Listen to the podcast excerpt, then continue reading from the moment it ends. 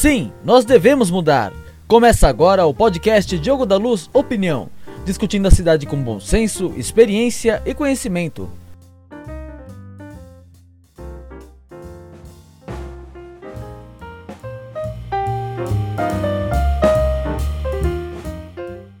Olá, gente.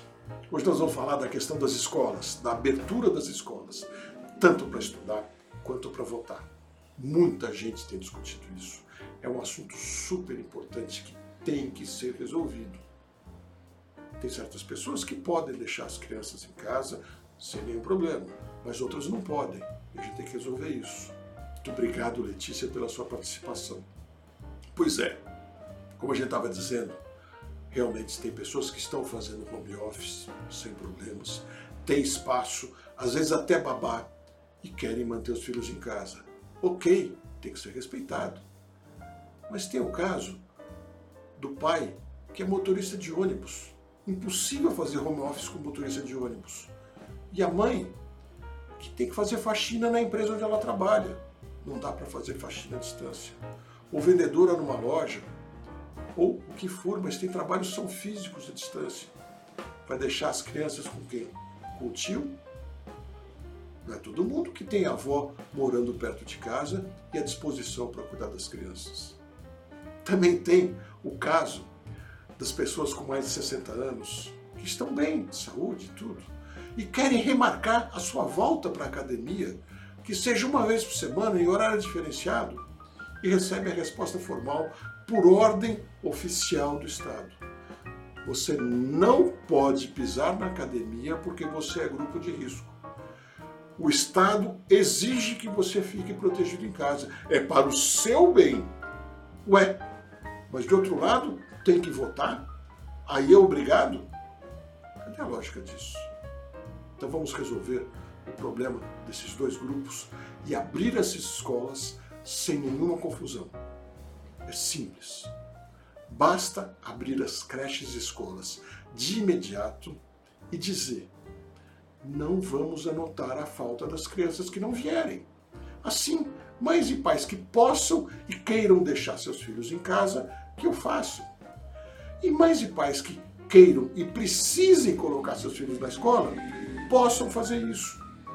Simples assim, não se anota faltas. E no caso das eleições? Também.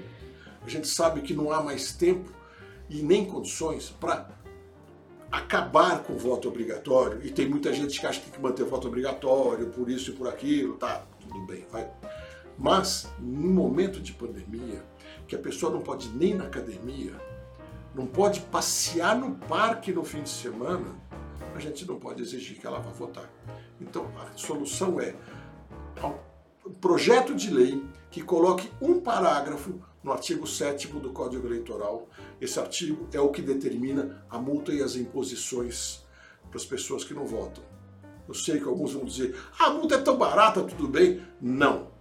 A maioria dos paulistanos e dos brasileiros quer fazer as coisas direito. Se é obrigatório, é obrigatório e quer ir. Não está certo a gente falar, olha, você que tem que se resolver aí para pagar sua multa ou, ou justificar, o que não dá para justificar se não estiver fora da cidade. Então o que a gente faz? Multa colocando um parágrafo apenas que diga: neste ano de 2020, nós não vamos fazer uma lista dos ausentes nas eleições. Só isso. Então ela continua obrigatória para todo mundo, tudo igual, não sei o quê, mas fica escrito nós não vamos fazer a lista dos ausentes. Assim, o tribunal não vai ter os nomes das pessoas para multar e aplicar sanções e punições previstas em lei. Simples assim.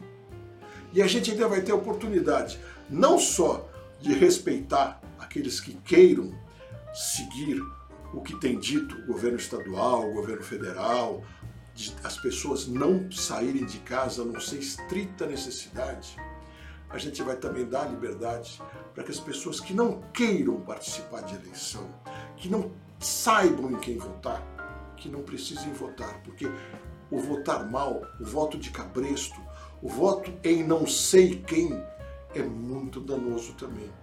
Então a gente vai resolver três problemas de uma vez. da abertura das escolas e vai quem quer, da votação, onde também vai quem quer, os idosos e jovens, sejam aqueles que se considerarem grupo de risco, ficam em casa, e aqueles que não queiram votar, porque não querem votar, não votem. Vai ser uma experiência muito boa para a democracia. Afinal, democracia é a vontade do povo. Portanto, o povo tem que ter o direito de que faça valer a vontade dele não votar, principalmente no ano de pandemia. E olha, não vamos esperar que eles mudem. Eu já apresentei a sugestão de projeto de lei lá no Congresso Nacional para que isso comece a andar. Mas faça você também. Divulgue essa mensagem, comente com as pessoas, mande mensagens para os deputados e até vereadores, senadores deputados estaduais, qualquer político que você conheça, falando sobre isso, exigindo que parem de anotar faltas nas escolas, tanto para as crianças quanto para os eleitores. Porque nós é que temos que mudar. Sim, nós devemos mudar. Chega de acreditar que eles vão resolver os nossos problemas. Eles não vão. Se você concorda comigo, divulgue isso intensamente. Vá nas nossas redes, coloque sua mensagem, vá na página diogodaluz.com.br, dê sua opinião, mande também o WhatsApp para 11 99 715 3033 e vamos mudar a nossa cidade, o nosso estado e o nosso país. Até a próxima!